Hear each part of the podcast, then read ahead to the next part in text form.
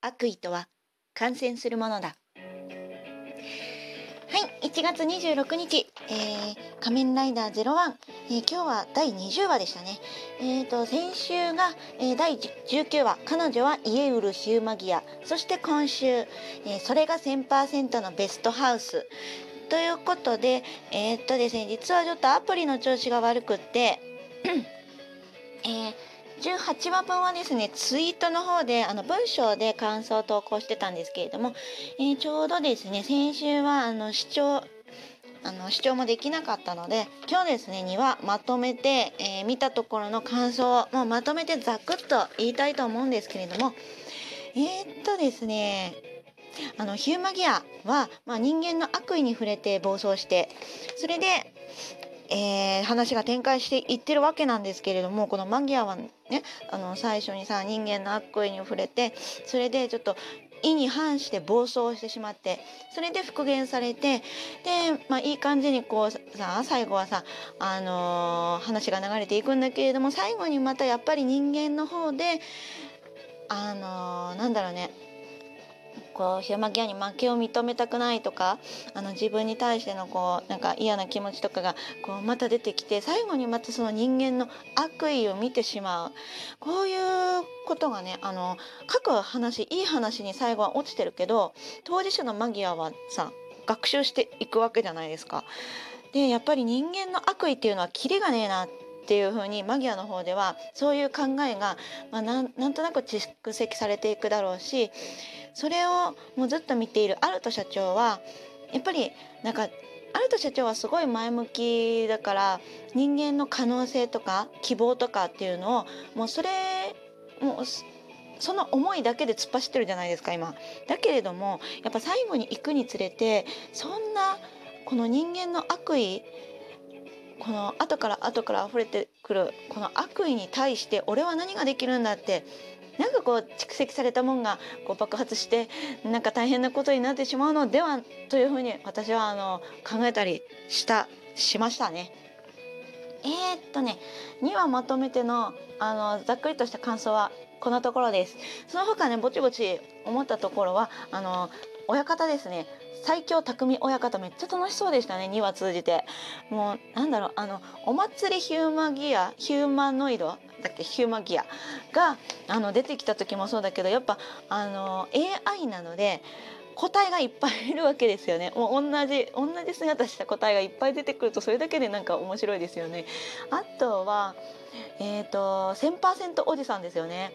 もうザイアの社長さんなんだろう若さと美に対してのこだわりを持ってるキャラとしてなんか描かれていくんでしょうかこれから。特に19話ねあの UV ケアがバッチリすぎて笑いました。日傘だけでなくこう手袋もしてるっていうところが意識高いですよ彼。でしかも日傘も手袋も全部真っ白っていう全身真っ白ってちょっとやばいですよね。えーとそれからですねこのえー、不動産屋さんの荒屋敷さんも最低ですねあの人。あ最後はこうさ自分の本来の思いっていうのを思い出してあのいい人に落ちましたけれどもあの口調とかも役者さん、まあ、遊んでたんでしょうけれどもね私はそれよりも荒屋敷という名字にとても懐かしいあの思い出があるのでそれ見てなんか名字を見た途端おおと思ってしまいました。えっ、ー、とね前作ってたブログとかサイトの名前にしてたんですよね荒屋敷っていうの。で、えーと、この荒屋敷という単語なんですけれどもえー、っとね那須きのこの小説からの境界ファンの人とかもピンとくる単語かなと思います。えー、人間の意識は、まあ、五感とあと2つの無意識ですね。でこれが有意有意識かな？あのそれと荒屋敷っていう2つの意識があの影響して人間ができてるんですけれどもこのね荒屋敷っていうのは意識よりもはるかに深いところではるかに強い強さであの我々人間を動かしているっていうあの深層心理みたいな感じですかね、うん、そういう意味なんですけれどもだからといって今回の荒屋敷さんと何か関係があるかというと全くありません。あと今回もう本当に今更ながらの発見なんですけれども社長さんの技名が出てくる時って、まあ、あのジャッキングブレイクとかが出る時ってあのコーポレーションザイヤーあの C マークが技名のところにつくんですね。私ねこれ今日発見したんですよ。本当に今更なんですけれども。というのもあのー、昨日ですねパソコンのあの入れ替えを我が家でいたしましてあのマイクロソフトのサポートが終わっちゃう問題ですよね。それであのうちは Windows のノートパソコンをずっと使ってたんですけれどもそもそもこうねノートパソコンを使いながら USB でキーボードを接続してるような環境だったのでまあまあ使いにくいっちゃ使いにくい環境だったわけですね。で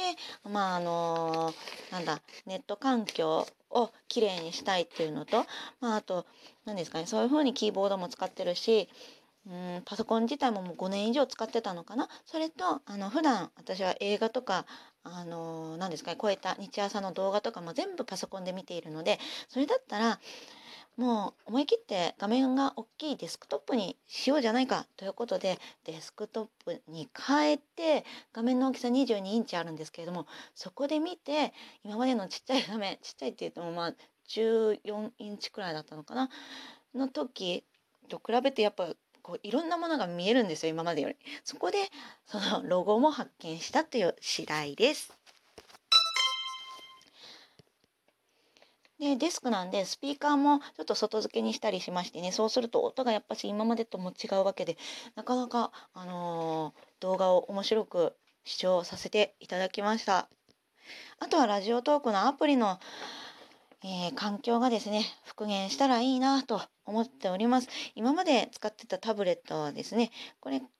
を買い替えて、まあ、iPad でこう使い始めたわけなんですけれども今までのタブレットからアプリをアンインストールしてで iPad の方でインストールしてこれまでのアカウントのパスワードとかを入れたら普通に引き継げるはずなんですけれどもそれがねなぜかできないんですよね。でサポートさんに連絡したら多分 w i f i 環境が影響してるんじゃないかっていうことを言われましてえー、そうなのかなって思って。で iPad の方もそもそもログインできないからまあインストールしてないも同じような状態なのでもう一回ね Android の旧タブレットの方にアプリをインストール再インストールしてでパスワードを入力したら普通にねあの復活して今収録できてるわけなんですよ。